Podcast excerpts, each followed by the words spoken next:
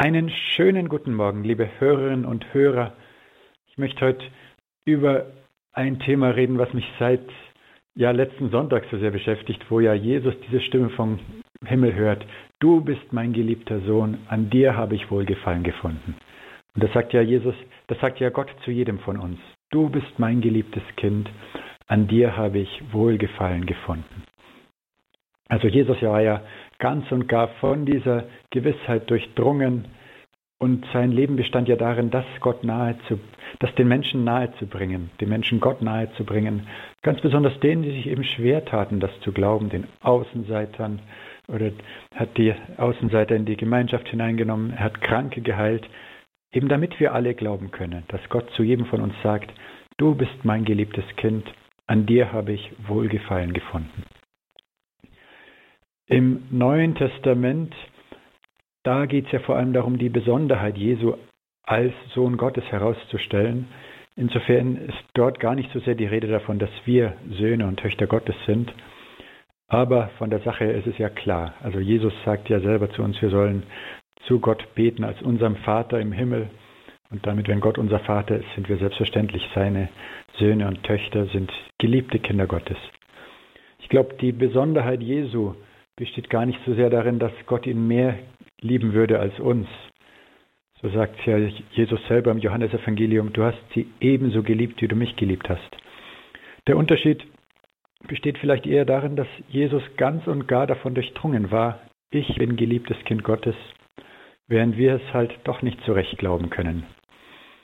Wir haben so oft gehört, Gott hat mich lieb, und doch denken, reden und handeln wir oft, als gäbe es keinen Gott, der liebevoll auf uns schaut.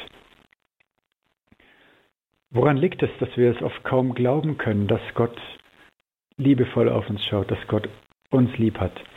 Ich hatte es erst vorgestern im Religionsunterricht. Wir haben gerade die Mose-Geschichte und da, wie Gott zu Mose am brennenden Dornbusch spricht, da heißt es ja, da verhüllte Mose sein Gesicht, denn er fürchtete sich, Gott anzuschauen. Und dann war eben die Frage von den Schülern selber, ja, woher kommt es? Warum hat er Angst vor Gott? Gott ist doch gut zu uns. Und eine Schülerin hat gesagt, ja, vielleicht, weil er was Böses getan hatte und deswegen Angst vor Gott hatte. Finde ich eine super Antwort. Ich glaube, in die Richtung geht es, dass wenn wir zu Gott kommen, wenn wir in die Stille kommen, dann regt sich auch unser Gewissen, dann regt sich auch die Erinnerung, was wir Schlimmes, Böses getan haben und vielleicht, weil das so gleichzeitig kommt, also so dieses in die Stille gehen, zu Gott gehen und dann eben auch die Sachen, die hochkommen, dass wir das oft identifizieren, dass wir eben meinen, da macht uns jetzt Gott Vorwürfe. Aber ich glaube, im Wesentlichen sind es wir selber, die uns Vorwürfe machen und eben nicht Gott. Aber irgendwo haben wir vielleicht dieses Gefühl, klar, Gott liebt mich, aber er ist auch gerecht und darum kann ich seiner Liebe halt doch nicht so recht trauen. Und so ist es, meine ich, ein lebenslanger Weg, eben dieser Liebe glauben zu können. Wir haben der Liebe geglaubt, die Gott zu uns hat, glauben zu können, dass Gott zu dir sagt, du bist mein geliebter Sohn, du bist meine geliebte Tochter. Was kann uns helfen, dieser Liebe zu glauben? Nun, die Erlösung, die Jesus für uns am Kreuz erworben hat. Gott hat die Welt so sehr geliebt, dass er seinen einzigen Sohn hingab, damit jeder, der an ihn glaubt, nicht verloren geht, sondern das ewige Leben hat. Im Kreuz zeigt uns Gott ja, er überwindet alles Böse, alles, was wir Schlimmes getan haben, das nimmt er weg am Kreuz. Er macht uns keine Vorwürfe. Nichts, was wir Böses tun, kann bewirken, dass wir nicht mehr seine geliebten Kinder sind. Was also zwischen uns und Gott steht, das ist auf unserer Seite, weil wir nicht glauben können, dass Gott uns liebt. Nicht auf Gottes Seite. Er liebt uns immer. Der Gedanke der Schöpfung beinhaltet ja auch diesen Gedanken, Gott hat uns lieb. So sagt ja die biblische Weisheit. Du liebst alles, was ist und verabscheust nichts von dem, was du gemacht hast. Denn hättest du etwas gehasst, so hättest du es nicht geschaffen. Also völlig klar. Hättest du etwas gehasst, hättest du es nicht geschaffen. Also dieser Gedanke an die Schöpfung, dieses Bewusstsein, die ganze Welt ist Schöpfung Gottes und damit auch eben geliebte Schöpfung Gottes kann uns auch helfen, an die Liebe Gottes zu glauben. Drum ist es oft ein guter Rat, rauszugehen an die frische Luft, an die Natur, die Schöpfung Gottes, um damit auf andere Gedanken zu kommen. Oder noch besser, auf gar keine Gedanken mehr zu kommen, gar nicht mehr denken, einfach da sein in Gottes schöner Schöpfung, als geliebtes Geschöpf Gottes. Und was auch sehr helfen kann, um überzeugt zu sein, ich bin Gottes geliebtes Kind, dass ich selbst mich bemühe, anderen Menschen Gutes zu tun. Wenn ich liebevoll zu anderen bin, andere Menschen als liebenswert behandle, hilft mir das vielleicht auch selber, eben zu merken, ich bin liebenswert. Wenn ich meine Mitmenschen als liebenswerte Kinder Gottes behandle, kann ich vielleicht selbst auch dran denken, ich bin Kind Gottes.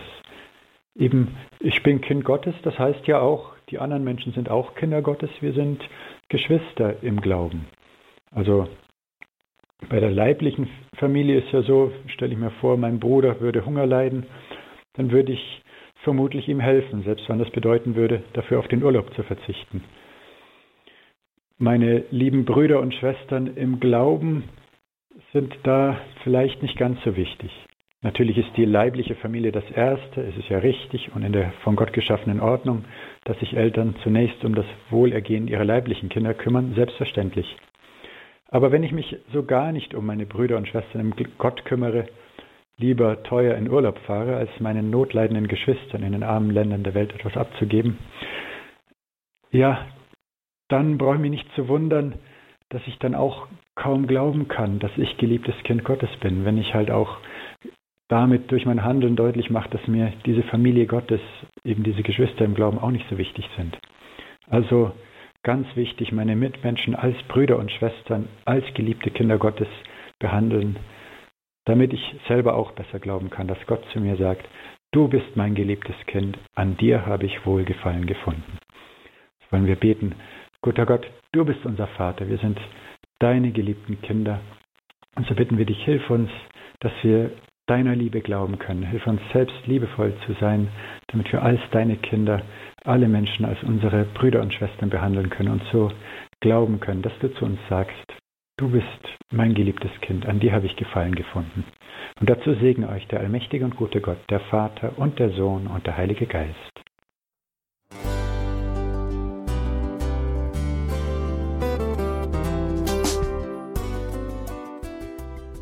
Liebe Zuhörerinnen und Zuhörer, vielen Dank, dass Sie unser CD- und Podcast-Angebot in Anspruch nehmen. Wir freuen uns, dass unsere Sendungen auf diese Weise verbreitet werden.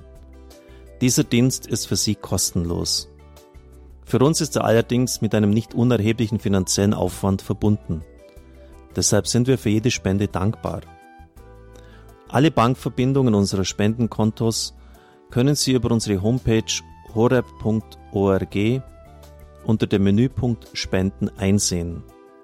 Dort besteht auch die Möglichkeit, online zu spenden. Natürlich nach den neuesten Sicherheitsstandards. Sie können diese Informationen auch bei unserem Hörerservice unter der Telefonnummer 08328 921 110 erfragen. Ich wiederhole die Rufnummer 08328 921 110. Vergelt's Gott für Ihre Unterstützung. Ihr Pfarrer Kocher.